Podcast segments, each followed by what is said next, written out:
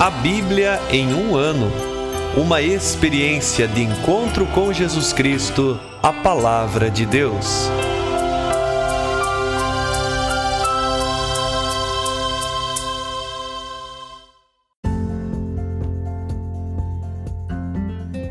Olá, eu sou o Bruno, seminarista da Diocese de Ponta Grossa, Paraná.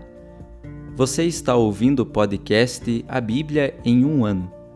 Usando um plano de leitura cronológico, vamos ler a Bíblia inteira em 365 dias, descobrindo como a história da salvação se desdobra e se atualiza em nossas próprias vidas e na vida da Igreja.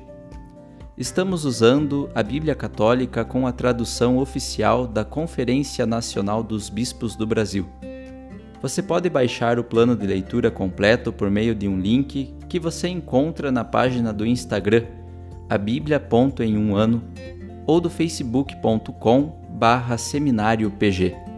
Inscreva-se nesse podcast por meio da plataforma que preferir para receber as notificações diárias dos novos episódios.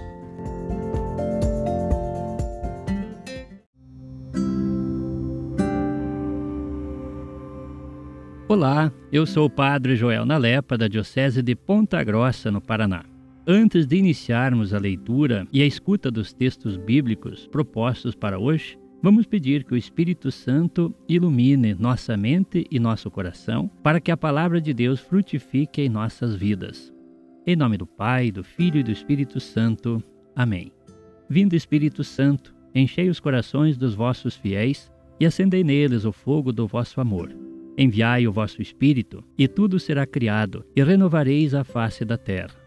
Oremos. Ó Deus, que instruístes os corações dos vossos fiéis com a luz do Espírito Santo, fazei que apreciemos retamente todas as coisas, segundo o mesmo Espírito, e gozemos sempre de Sua consolação. Por Cristo nosso Senhor. Amém.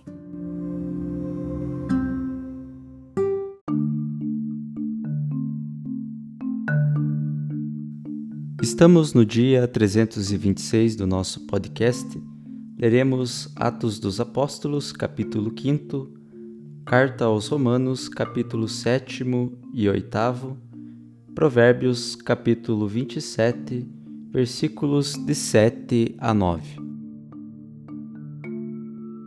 Atos dos Apóstolos, capítulo 5 Ora, um homem chamado Ananias, com sua mulher Safira, vendeu uma propriedade e com a conveniência da esposa ficou com uma parte do dinheiro e depositou só uma parcela aos pés dos apóstolos.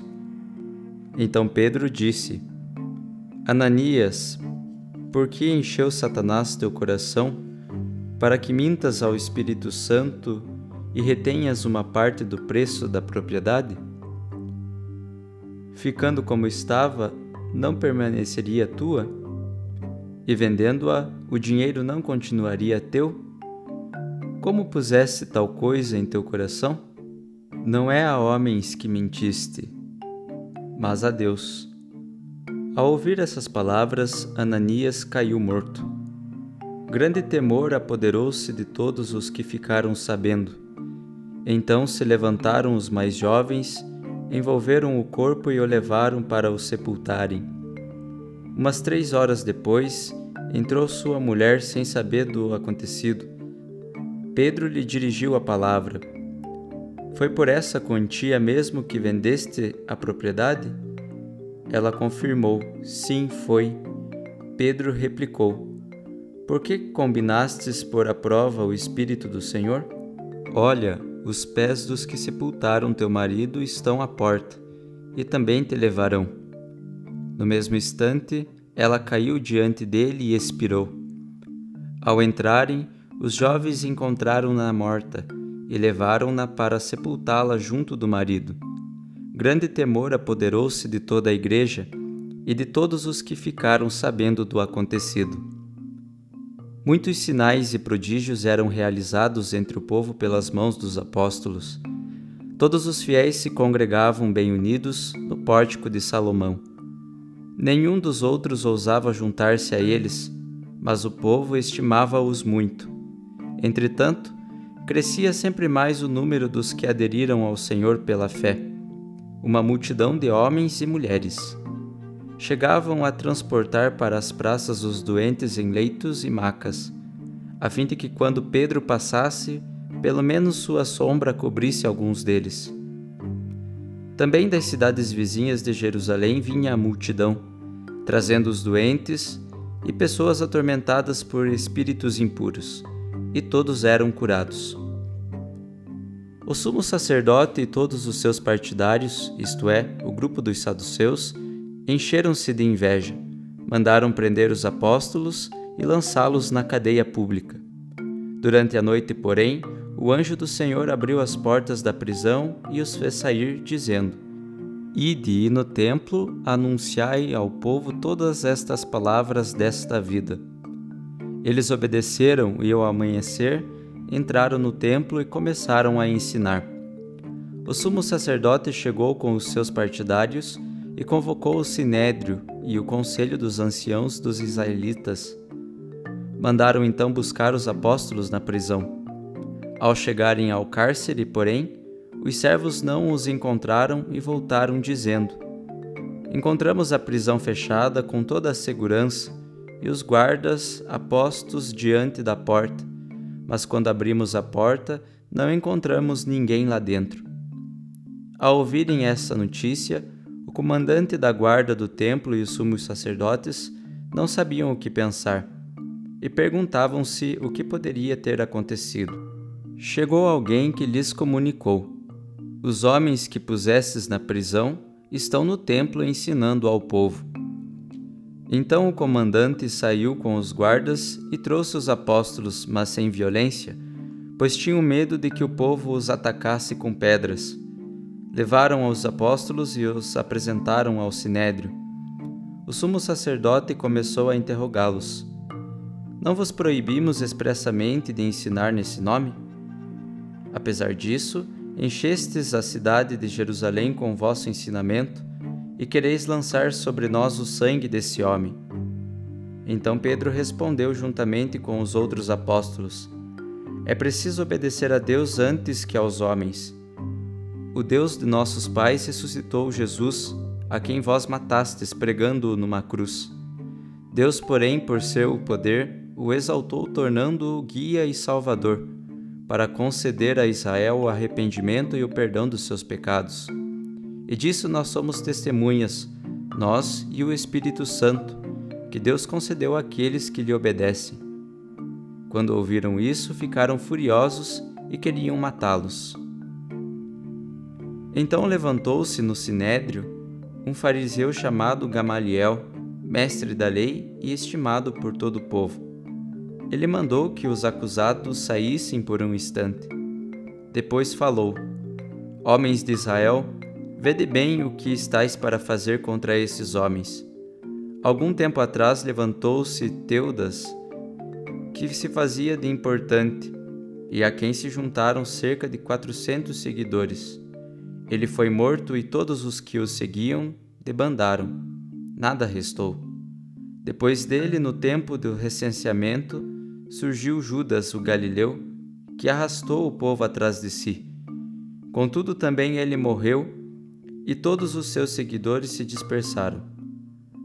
E agora vos digo: não vos preocupeis com esses homens e deixai-os ir. Porque se esse projeto ou essa atividade é de origem humana, será destruída. Se ao contrário vem de Deus, não conseguireis destruí-los. Não aconteça que vos encontreis combatendo contra Deus. Os membros do conselho aceitaram o parecer de Gamaliel Chamaram os apóstolos, mandaram açoitá-los, proibiram que eles falassem no nome de Jesus e os soltaram. Os apóstolos saíram do sinédrio, alegres por terem sido considerados dignos de injúrias por causa do nome de Jesus. E cada dia no templo e pelas casas não cessavam de ensinar e anunciar que Jesus é o Cristo.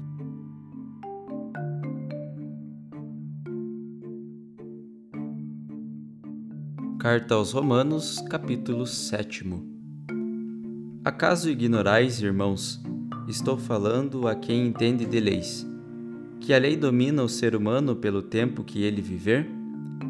Ora, a mulher casada está ligada por lei ao marido enquanto ele vive. Se, porém, ele vier a falecer, ela estará livre da lei que a vincula ao marido. Portanto, se enquanto o marido ainda vive, ela se unir a outro homem, será chamada de adúltera. Se o marido, porém, vier a falecer, ela estará livre da lei e não será adúltera se unir-se a outro. Também vós, meus irmãos, morrestes em relação à lei, por meio do corpo de Cristo, para pertencerdes ao outro, aquele que ressurgiu dos mortos, a fim de produzirmos frutos para Deus.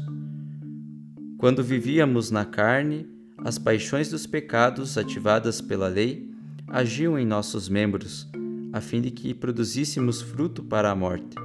Agora, porém, mortes para aquilo que nos aprisionava, fomos libertados da lei, a fim de servirmos na novidade do Espírito e não na velhice da letra.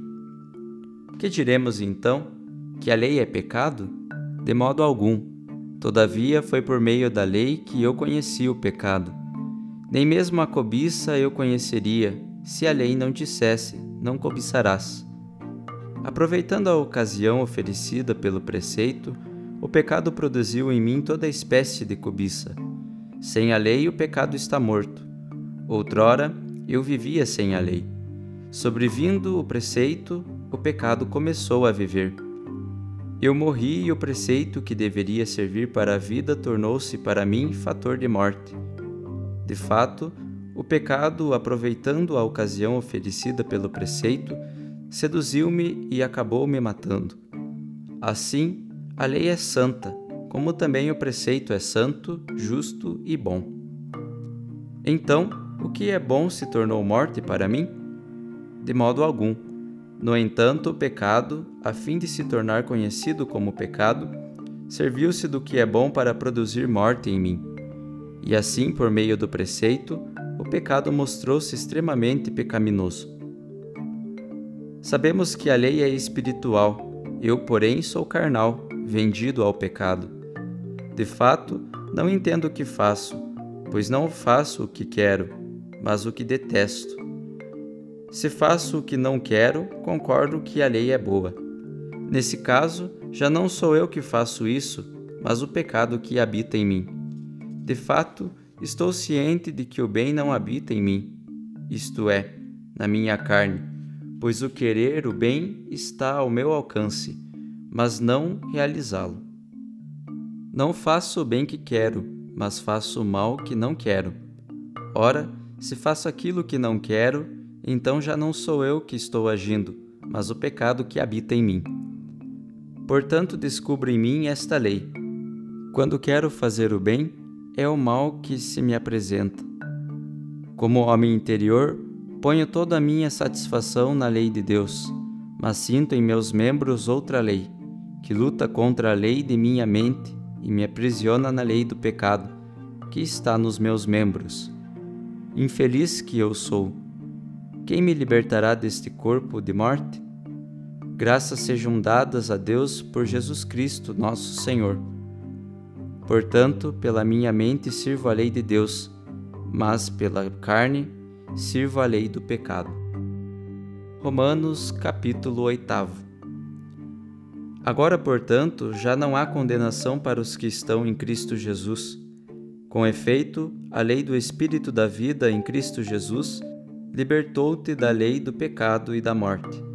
Com efeito, aquilo que era impossível para a lei, em razão das fraquezas da carne, Deus o realizou enviando o seu próprio Filho em carne semelhante à do pecado, e por causa do pecado, e condenou o pecado na carne a fim de que a justa sentença da lei seja cumprida em nós, que não andamos segundo a carne, mas segundo o Espírito.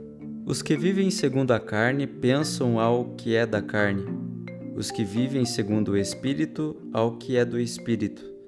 Na verdade, o pensamento da carne é morte, e o pensamento do Espírito é vida e paz. Por isso, o pensamento da carne é inimigo de Deus, não se submete e nem poderia submeter-se à lei de Deus. Os que vivem segundo a carne não podem agradar a Deus. Vós não estáis na carne, mas no Espírito, se realmente o Espírito de Deus habita em vós.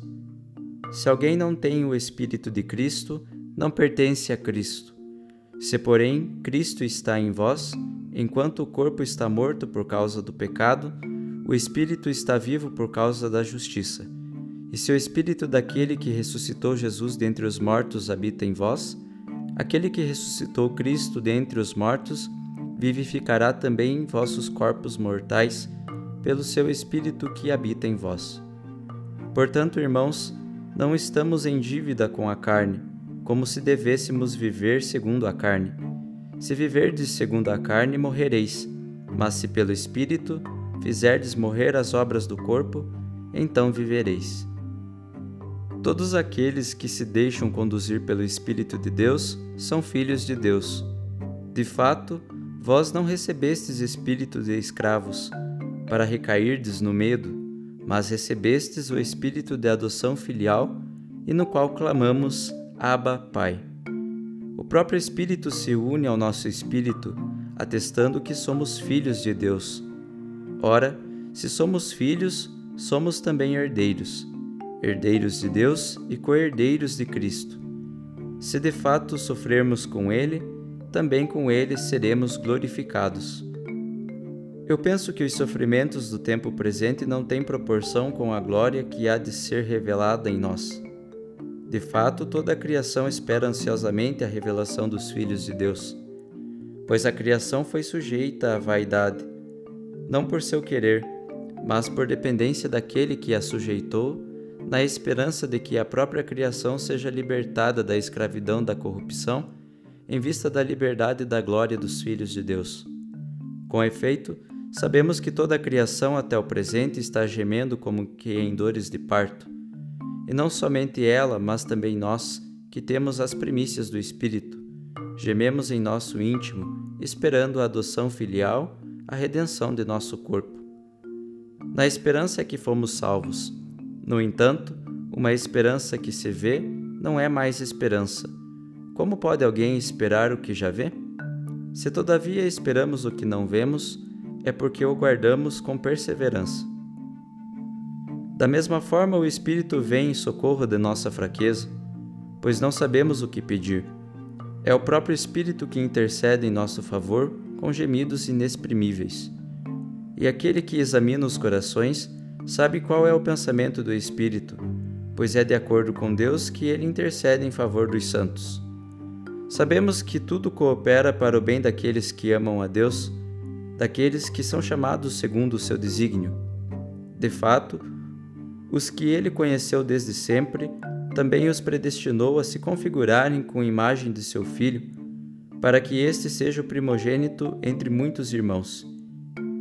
E os que predestinou, também os chamou, e os que chamou, também os justificou, e os que justificou, também os glorificou.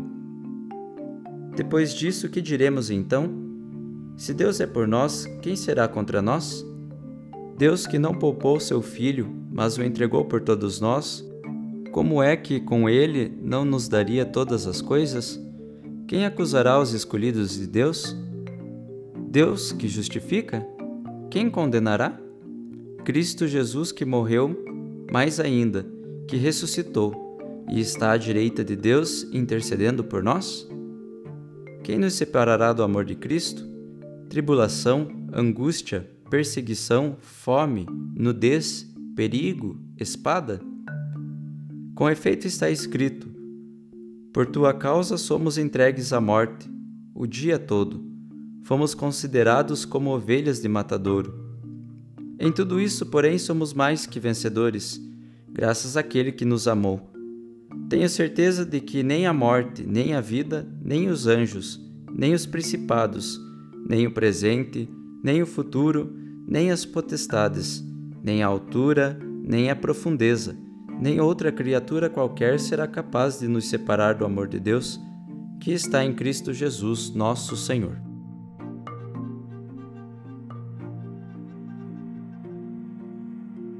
Provérbios capítulo 27, versículos de 7 a 9. Estômago cheio rejeita o favo de mel enquanto o faminto achará doce o que é amargo. Como o pássaro que volteia longe do seu ninho, assim é aquele que anda errante, longe do lar. O coração se deleita com o perfume e o incenso, e com a doçura do amigo num conselho cordial.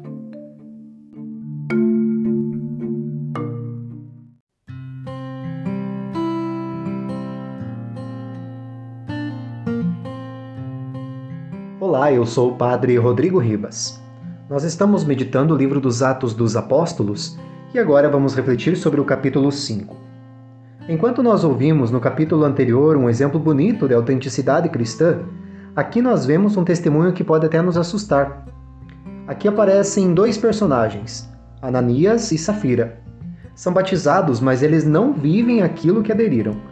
Eles não souberam confiar na partilha e se tornaram escravos da ganância. O que, que nós aprendemos com eles? Há uma comunidade cristã aqui que é guiada pelo Espírito na unidade, da solidariedade, da verdade, e é justamente quando tudo está bem que o tentador age. Eles foram aqui levados a mentir para a comunidade. E se essa atitude for aceita, toda a comunidade pode ser envenenada. A mentira ela fere a unidade da comunidade. A divisão não é de Deus. Já na sequência, no versículo 12 em diante, nós vemos mais um exemplo de uma comunidade autêntica. A comunidade ela é unida e ela é acolhedora. A experiência de Deus faz com que a comunidade se torne um espaço de cura. Pedro, ele traz a responsabilidade do testemunho. Mais uma vez a pessoa de Pedro. As pessoas, interessante, né, porque está escrito isso, as pessoas, elas queriam estar debaixo da sombra dele. Ou seja, ele é um seguidor fiel e ele cumpre o mandato do Mestre, principalmente aqui nessa passagem que nós vemos, no tocante à cura dos doentes. Só que a ação de Pedro, mais uma vez, vai levar para a prisão. As autoridades elas são movidas aqui pelo desespero. Já tinham dado uma proibição formal e os apóstolos desobedeceram. Na prisão, os apóstolos eles experimentam a ação divina, o anjo do Senhor. E aqui nós podemos até fazer uma alusão a personagens do Antigo Testamento que também passaram por experiências parecidas, como José no livro do Gênesis, no capítulo 41, e Jeremias, no livro de Jeremias, no capítulo 40. A missão não pode parar. Os apóstolos eles voltam ao templo e lá eles continuam a pregação.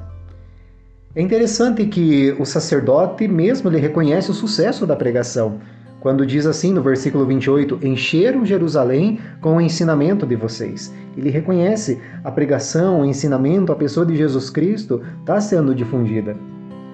Aqui vai aparecer também, na sequência, um homem de nome Gamaliel, que ele vem em defesa dos apóstolos. E aqui ele lembra episódios anteriores, dizendo que eh, se a pregação dos apóstolos ela for meramente humana, ela não vai para frente. E aqui nós podemos ver, né, por que, que a igreja ela vive por mais de dois mil anos. É, Deus usa do humano, Deus usa do homem, mas quem faz a vida cristã caminhar, quem faz a igreja caminhar é Deus. Foi aquilo mesmo que impulsionou a missão dos apóstolos. Não era meramente humano, era Jesus Cristo agindo no meio deles. Eles estavam movidos pelo Espírito e a mensagem que eles traziam não era uma mensagem humana. Pois bem, os apóstolos eles são açoitados, né? E ainda saem felizes por terem sofrido por causa do nome de Jesus. E continuam assim com um ânimo bem maior ainda, né?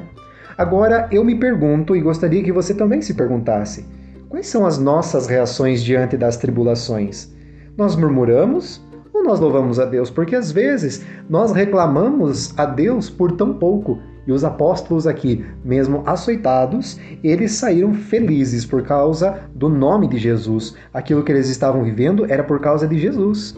E nós muitas vezes reclamamos por tão pouco.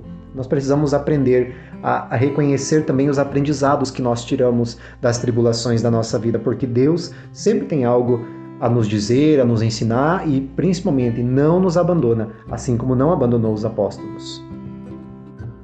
Ouvimos também os capítulos 7 e 8 da carta de São Paulo aos Romanos. No capítulo 7, Paulo ele expõe o tema da lei, uma vez que já havia sido introduzido anteriormente.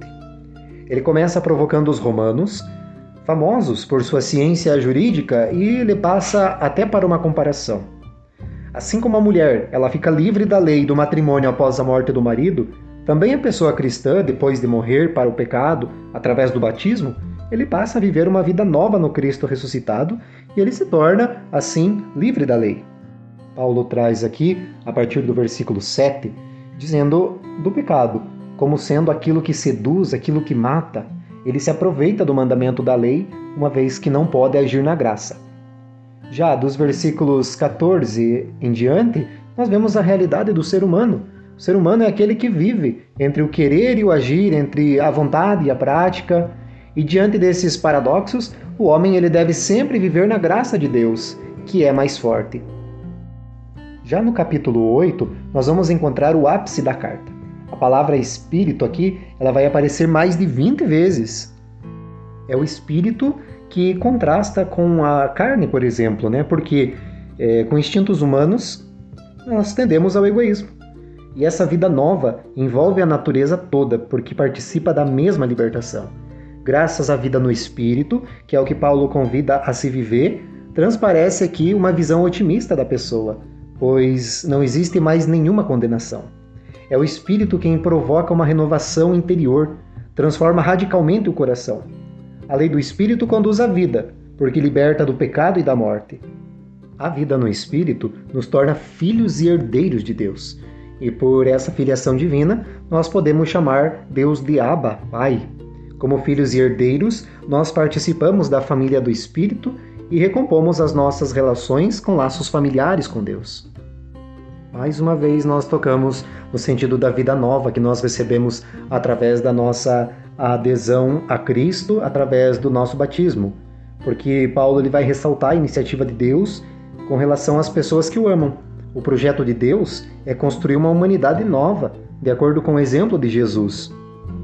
Deus quer tornar justo cada pessoa que adere ao ensinamento de Cristo, adere à vida em Cristo, né? conforme um modelo a ser imitado.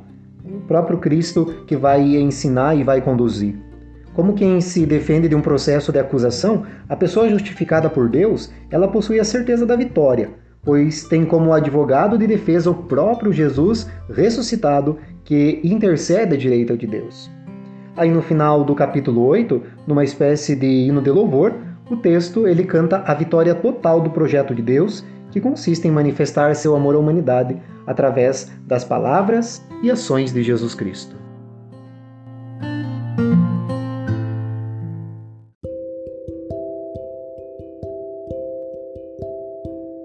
Querido irmão, querida irmã, Jesus afirma a todos nós: felizes os que escutam a palavra de Deus e a põem em prática.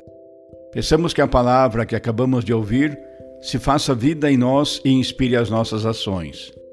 Oremos. Ó Deus, concedei ao vosso povo alimentar-se cada vez mais da vossa palavra e nela encontrar a fonte da vida. Por nosso Senhor Jesus Cristo, vosso Filho, na unidade do Espírito Santo. Amém. Quem vos fala é o Padre Jaime Roça, vigário-geral da Diocese de Ponta Grossa, no Paraná. Que desça sobre vós a bênção de Deus Todo-Poderoso, Pai, Filho e Espírito Santo. Amém.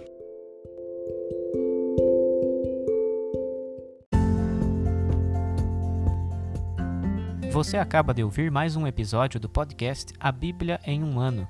Continue nesse bom propósito de ouvir, ler e praticar a palavra de Deus. Rezemos por todos que estão fazendo este caminho de leitura da Bíblia. Procure também participar da sua comunidade. A permissão para uso do plano de leitura The Bible in a Year com o padre Mike Schmitz e Jeff Kevins foi concedida por Ascension. A versão original pode ser baixada em ascensionpress.com. Todos os direitos desse plano estão reservados à Ascension. Os demais conteúdos do podcast não são criados, revisados ou apoiados por Ascension. Até amanhã!